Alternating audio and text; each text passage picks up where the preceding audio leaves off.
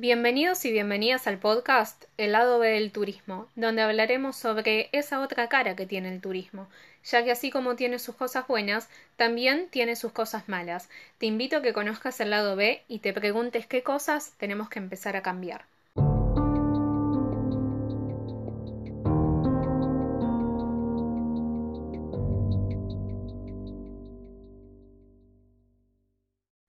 Hola a todos y a todas, espero que se encuentren muy bien. Les doy la bienvenida a otro episodio más del lado B del turismo y en esta ocasión al último episodio de este podcast. Si bien pueden estar escuchándolo en cualquier momento del siguiente año o de los siguientes años, la verdad es que al día de la fecha, eh, hoy es 30 de eh, diciembre de 2021, es que estoy aquí grabando el último episodio para, para darle un buen cierre a este podcast que me estuvo dando, em, que me estuvo acompañando durante buena parte del año y también para dar un buen cierre al año. Bien, este séptimo y último episodio trata sobre la turismofobia. Quizás es un término que lo conozcan, quizás no, pero la palabra nos va acercando a cierta idea. Para dar una definición resumida, entorno turístico dice que la turismofobia es el temor, aversión o rechazo social que sienten los ciudadanos locales de un destino hacia los turistas.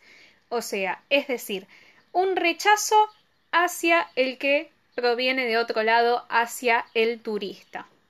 Bien, no es muy difícil de entender entonces qué es la turismofobia. La palabra es eh, muy directa y la definición es muy clara.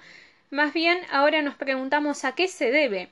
Bueno, por lo general se debe a la mala planificación turística y no por un odio o un rechazo al turista en sí o porque provenga de cierto lugar, sino que por causa del turismo masivo muchas veces se deriva en múltiples problemáticas para los residentes. Desiderio Gutiérrez ingeniero industrial de la Universidad de Las Palmas de Gran Canaria, en España, contó para Hosteltour, que es un medio especializado de turismo, que la turismofobia aparece cuando la capacidad de carga de un destino se ve rebasada. Esto quiere decir eh, por un exceso de turistas. Así que no tiene que ver eh, precisamente o directamente con un rechazo a la gente de cierta nacionalidad, que eso también se puede dar, pero ya estamos hablando de xenofobia, ya estamos hablando de que el turista molesta porque proviene de cierto lugar y no por el simple hecho de ser turista. Más bien la turismofobia está apuntado a este odio del fenómeno social que es el turismo, ¿no? Por eso hablamos de que generalmente aparece cuando la capacidad de un lugar ya está a su límite cuando el turismo es masivo y ahí se empiezan, eh, a, se empiezan a desencadenar eh, problemáticas que hacen que eh, el residente no la pase bien o que tenga, tenga consecuencias molestas para su vida cotidiana. Siguiendo con la publicación de entorno turístico dedicada a la turismofobia, da a conocer el estudio que publicó el, investigador eh, George Daxi en 1975, el cual dice que un destino turístico eh, consta de cinco etapas que son euforia, apatía, molestia, antagonismo y rendición por parte de la población local. El estudio indica que en un principio los turistas son bien recibidos en el destino y que incluso son una especie de novedad. Aquí em, comienza la primera etapa que es la de euforia y que representan un cambio positivo para la dinámica del lugar. En la siguiente fase pasan a ser tan comunes que ahí ya se empieza a presentar cierta apatía hacia los turistas o indiferencia, lo que da como resultado una molestia por el agobio que los mismos representan. Las últimas dos etapas, que son las de antagonismo y, rendición, son para Daxi las que forman parte del fenómeno de la turismofobia, ya que es donde se empieza a experimentar un rechazo hacia las consecuencias del exceso de visitantes y que podría terminar en una rendición donde no hay más solución que aceptar que la transformación del medio local es inevitable. Es un estudio interesante este desconocido por mí hasta el momento, eh, ya que representa, eh, me parece muy bien eh, lo, lo, que atraviesa ¿no? la población local, un destino turístico, cuando llegan los turistas. Y vemos que esto se, se da en muchos destinos. si bien hay destinos que desde un primer momento ponen cierta vara o ya tienen cierto rechazo al turismo, la verdad es que la gran mayoría lo recibe con los brazos abiertos y sabemos que el turismo eh, trae consigo un montón de, beneficios para la comunidad local. Pero claro, se empieza a ver eh, las, las, malas cosas, por así decirlo, eh, o los, los, puntos negativos cuando esto, se empieza a esto comienza a ser común, cuando eh, los turistas pasan a ser muchos, se empieza a desplazar a la, población, eso que era bien recibido empieza a generar cierto rechazo, una molestia, eh, así que bueno, eso es lo que, lo que dice Daxi y me parece que está muy bien representado. Entendido qué es la turismofobia, a qué se debe, Comprendiendo las cinco etapas que atraviesa un destino según Daxi, nos preguntamos, bueno, ¿y cuáles son las consecuencias? Hay un listado de entorno turístico y le, sumé, también este, algunas cosas que yo consideraba que este, da a conocer cuáles son algunas de esas consecuencias. Como primer punto tenemos la turistificación. Esto se da cuando los turistas tienen tal impacto en la población local que las instalaciones y los servicios, en definitiva la ciudad, orientan sus esfuerzos en cubrir las necesidades del turista antes que la de los eh, residentes. Entonces acá ya tenemos un problema importante en el cual eh, los turistas pasan a ser más importantes que quienes viven allí. Otras consecuencias negativas del turismo que deriva en que exista la turismofobia es que se rompa con la vida cotidiana de los ciudadanos. Esto se da porque llega eh, gente de afuera, la vida cotidiana se altera, se empiezan a cambiar horarios, costumbres, aumenta el precio del alquiler por obvias razones, no por un aprovechamiento, al mismo tiempo se da un aumento en los costos de vida, eh, no es lo mismo vivir en una ciudad turística que en una no turística o no tan turística. Eh, también hay una irrupción del tránsito con calma y tranquilidad de los ciudadanos, ¿no? Va un poco ligado con esto de que se rompe la, un poco la vida cotidiana. Hay salarios más bajos, estacionales y poco estables. Se presenta una aculturación, que esto también lo quiero explicar, ya que eh, básicamente es el adoptar eh, las costumbres del foráneo eh, a ese lugar, que no siempre eh, es positivo. Está bueno que exista un intercambio cultural, pero no debe excederse el límite en apropiarse de las culturas de otros y dejar relegadas las propias. Eh, también hay una degradación del ecosistema y de las áreas naturales, destrucción de la flora y fauna, contaminación ambiental, contaminación sonora, tráfico, llegada de prostitución, eh, drogas y, y otras, otras cosas a las que la comunidad no estaba acostumbrada o, o no tenía esos hábitos. Y también una concentración de la riqueza en ciertos sectores. Eso es por mencionar algunos de los aspectos negativos que eh, trae el turismo.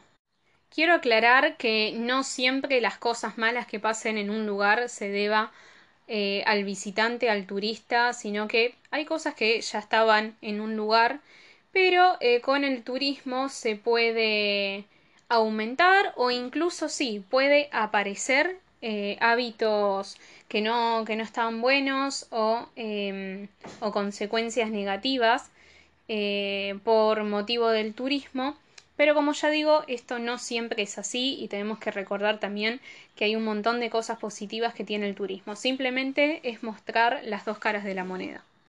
Con estas consecuencias negativas derivadas del turismo que tienen que ver eh, los pobladores en su día a día, ¿cómo reaccionan entonces los turismofóbicos?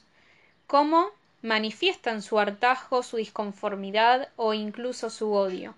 Bueno, con pintadas con carteles expresando justamente esta disconformidad o incluso el odio, con protestas, sabotajes y en casos más extremos con ataques directamente a los turistas o eh, alguna destrucción en eh, material, ¿no? En, en algún sitio. De todas formas, pienso que la gran mayoría simplemente se queda con, con una disconformidad para sí mismo, eh, sin expresarlo, pero bueno, esto pasa.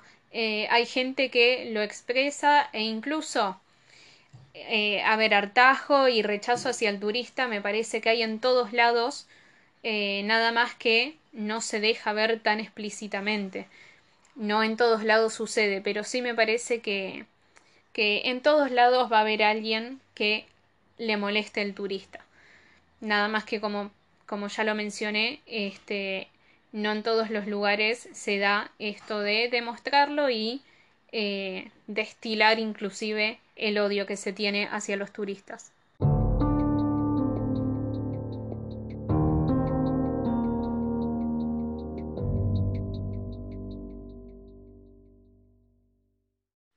Para quienes ya han escuchado ya otros episodios de mi podcast, saben que siempre em, doy ejemplos o, o casos de, eh, de, ese tema que estoy tratando en el episodio que sucedan eh, aquí en Latinoamérica. En esta oportunidad voy a hacer una excepción porque eh, realmente no, no conozco o no tengo conocimiento de lugares de destinos aquí en Latinoamérica donde se dé la turismofobia o si se da quizás no llega al punto de ser turismofobia. Como ya mencioné, eh, rechazo, eh, disconformidad, va a haber en todos lados eh, hacia, hacia algunos turistas, pero deben ser casos aislados y no al punto de llegar a hacer protestas, de llegar a hacer carteles insinuando odio, em, entre, entre otras cosas como sí ocurre en otros lados del mundo. Y por eso mismo, como dije que iba a hacer esa excepción, sí quiero mencionar eh, lugares en los que se da la turismofobia. Principalmente es en grandes ciudades europeas como por ejemplo Venecia y Roma, en Italia, Ámsterdam en los Países Bajos, Berlín en Alemania, Barcelona en España y Santorini en Grecia. Ya dije, esto por mencionar algunos. Venecia es uno de los casos más icónicos, ya que, eh, pero, llegan millones y millones de turistas eh, muchas veces los lugareños tampoco están conformes con eso de que desembarcan de los cruceros, llenan la ciudad en un día y se van, que ni siquiera dejan algún tipo de aporte para la ciudad. Eh, los ciudadanos se van desplazando porque el turismo los va desplazando. Se calcula que para el 2030 va a haber puros turistas y no va eh, a haber venecianos viviendo en la ciudad. O sea, es un tema preocupante, grave que se entiende porque eh, se da la turismofobia, no, no lo justifico, pero sí se entiende el nivel de hartazgo, ¿no? De que gente de todas partes del mundo eh, colme tu ciudad, cambia totalmente eh, los hábitos, se viva exclusivamente para darle, darle placer al turista, para complacerlo. así que se entiende el hartazgo, como ya dije, no se justifica. Y pensando en Argentina, digo, bueno, ¿dónde podría darse casos de turismofobia?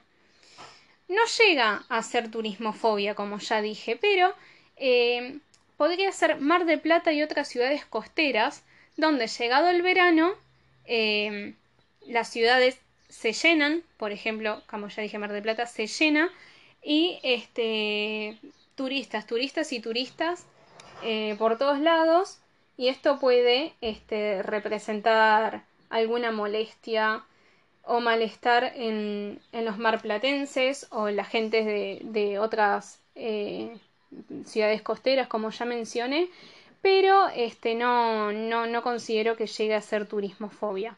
Si alguien sabe de algún caso latinoamericano en el que eh, se hayan presentado casos de turismofobia, así como ya di, eh, algún tipo de agravio, destrucción, el incitar al odio, eh, me gustaría realmente conocerlo, pero como ya dije, no, no puedo mencionar algo de lo que realmente no, no, no tengo conocimiento ni, ni ninguna fuente. Y pienso, qué bueno, ¿no? Porque dentro de todo uno dice, uy, no encontré ningún caso en Latinoamérica. Pero qué bueno, qué bueno que no sea, que sí, que no sea así, que no haya encontrado ningún caso, que no tenga conocimiento de ningún lugar, porque eso indica que estamos por buen camino de ser tolerables para con el turista, el turista ser tolerable en el lugar en el que está. Así que bueno, eso es algo positivo. También es entendible que eh, quizás no se llega al nivel de masificación como hay en estas ciudades europeas como mencioné. Sí, por supuesto, hay lugares eh, con masificación turística, pero, pero quizás no, no tanta, con tanto historial de tantos millones de gente, de personas al año. Eh, así que, bueno, es, es algo positivo que, mm, que no haya turismofobia en un destino.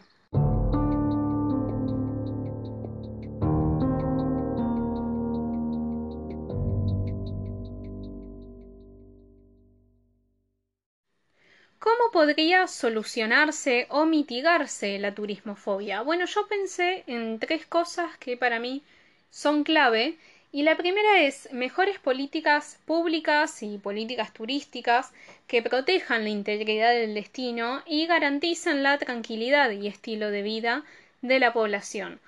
Eh, otro punto importante es la concientización y respeto por parte de los turistas y al mismo tiempo eh, respeto y tolerancia por parte de los residentes. Ese es el último punto. El respeto es, es la base, ¿no? Si uno en, en, su destino recibe turistas que son maleducados, que ensucian, eh, que, que traen hábitos que no están buenos, sí, va a haber cierto, cierto rechazo o incluso odio.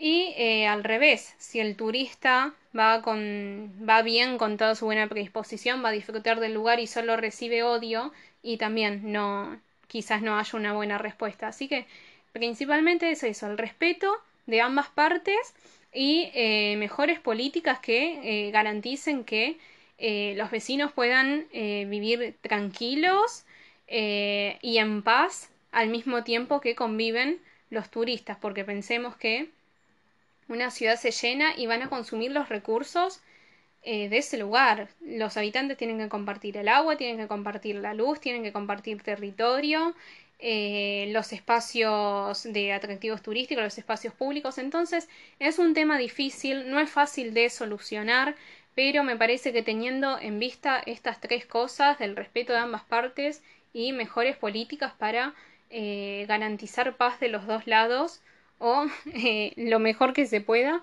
eh, me parece que, que, se puede lograr algo, me parece que hay que arrancar por ahí. Por otra parte, hay que entender que no todo el mundo quiere recibir turistas.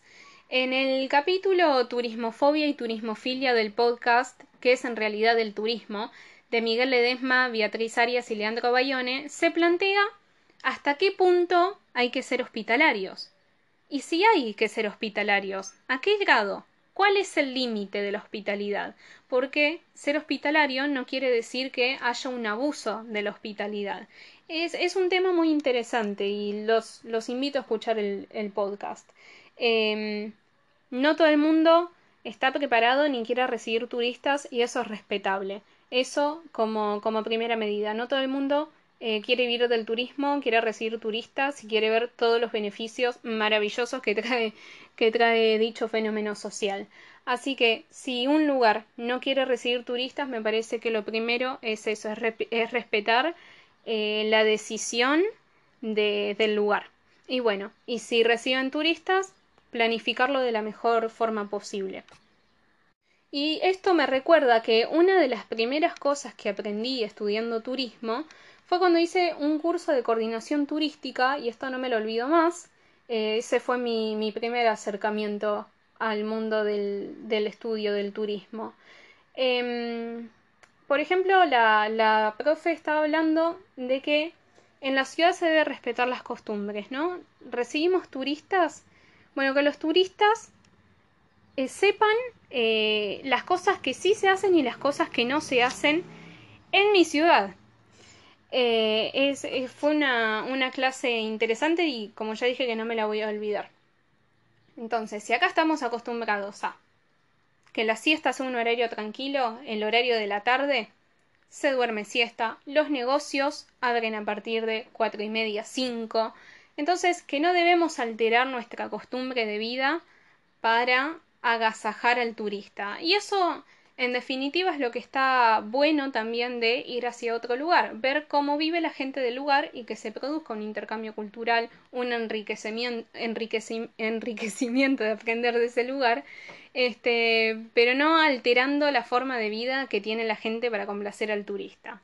Eh, así que eso me, me, pareció una de las mejores enseñanzas que recibí y, y bueno, y que coincido en que debe ser así.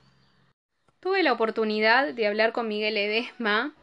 Él es magister en educación, licenciado en periodismo, técnico superior y guía de turismo, profesor y bibliotecario. Además, es el fundador de la Organización Mundial de Periodismo Turístico y el director. Él es quien eh, fue uno de los que llevó a cabo el podcast de qué es en realidad el turismo, como lo mencioné ya en este episodio. Y em, que habló sobre, sobre este tema con, con, otros colegas de la turismofobia y la turismofilia. Así que le hice unas preguntas que las quiero compartir con ustedes eh, acerca de, de, algunas experiencias que ha tenido al respecto y de paso eh, me contó un poco también acerca de su podcast. Miguel, aquí en Latinoamérica, ¿sabes de lugares que sean propensos a la turismofobia o a la intolerancia a los turistas? No sé si se podría decir que en Latinoamérica hay lugares donde se viva la turismofobia o haya rechazo al turismo o al turista, pero sí sé de lugares donde la gente no quiere vivir del turismo. Recuerdo estando en Bolivia, después de, una conferencia que di en un evento, se acercaron unos chicos a decirme que había una comunidad de pueblos originarios en Cochabamba, eh, que vivían, bueno, en, un parque, en una reserva, y ellos no querían trabajar o vivir del turismo. Y me decían que cómo podían hacer para convencerlos, que cómo podían hacer para, para, para empezar con esta actividad. Y yo les dije que en realidad tenían que respetarlos, porque no todo el mundo tiene por qué amar el turismo o querer vivir del turismo o ver con buenos ojos al turismo. El turismo es, simplemente es, con sus cosas buenas y sus cosas malas, y hay gente que no, no simplemente desea vivir de otra actividad o ser parte de otras cosas. Es como que a mí me quisieran imponer, no sé, eh, el fútbol, que a mí no me gusta. Y no, si yo simplemente soy feliz con otras cosas, ¿por qué me van a imponer el fútbol? Entonces tampoco hay que imponerle el turismo a nadie. Personalmente, ¿has experimentado el rechazo como turista o fuiste testigo de que otra persona haya pasado por eso? En lo personal sí me pasó de sentir ese rechazo, pero hace muchos años, este, más de 20 años, cuando visité por primera vez Chile. Eh, siempre hubo cierta ¿cómo decirlo? competencia entre los argentinos y los chilenos. Supongo que por una cuestión territorial, histórica y demás. Pero como te decía, fue hace más de 20 años. Y, y sí sentí un poco que cuando se daban cuenta de que yo era argentino, como cierto malestar, este, quizás eh, uno preguntaba algo en la calle y, no te respondían tan bien, pero fue hace muchos años. Después volví muchas veces y por suerte eso dejó de pasar. Creo que también tenía que ver con mis propios prejuicios y como yo también fui trabajando en eso, eso también dejó de pasar. Así que fue, fue esa primera vez, esa primera experiencia y por suerte no, no lo viví más en Chile ni, ni en ningún otro lugar. Pero pero bueno, es algo que por supuesto nos puede pasar a cualquiera, pero sin embargo creo que siempre van a ser hechos aislados, ¿no? Este, creo que no se puede juzgar a todo un destino o a todo un país por una sola persona o una sola situación. Este, nosotros, bueno, tuve la suerte de, poder dedicarle un, de que le pudiéramos dedicar un capítulo de qué es en realidad el, el turismo a una este, a, a, turismofobia y a turismofilia en, uno de esos episodios. Y así que los invito a escuchar, a escucharlo para que ustedes puedan comprender más y conocer más a fondo de, de, qué se tratan estos dos extremos, ¿no? Donde por un lado se rechaza todo lo que tiene que ver con el turismo, pero por otro lado este, se es muy fanático, muy fan de, todo lo que provenga del turismo. Así que lo van a encontrar en, en cualquier plataforma de podcast como qué es en realidad el turismo.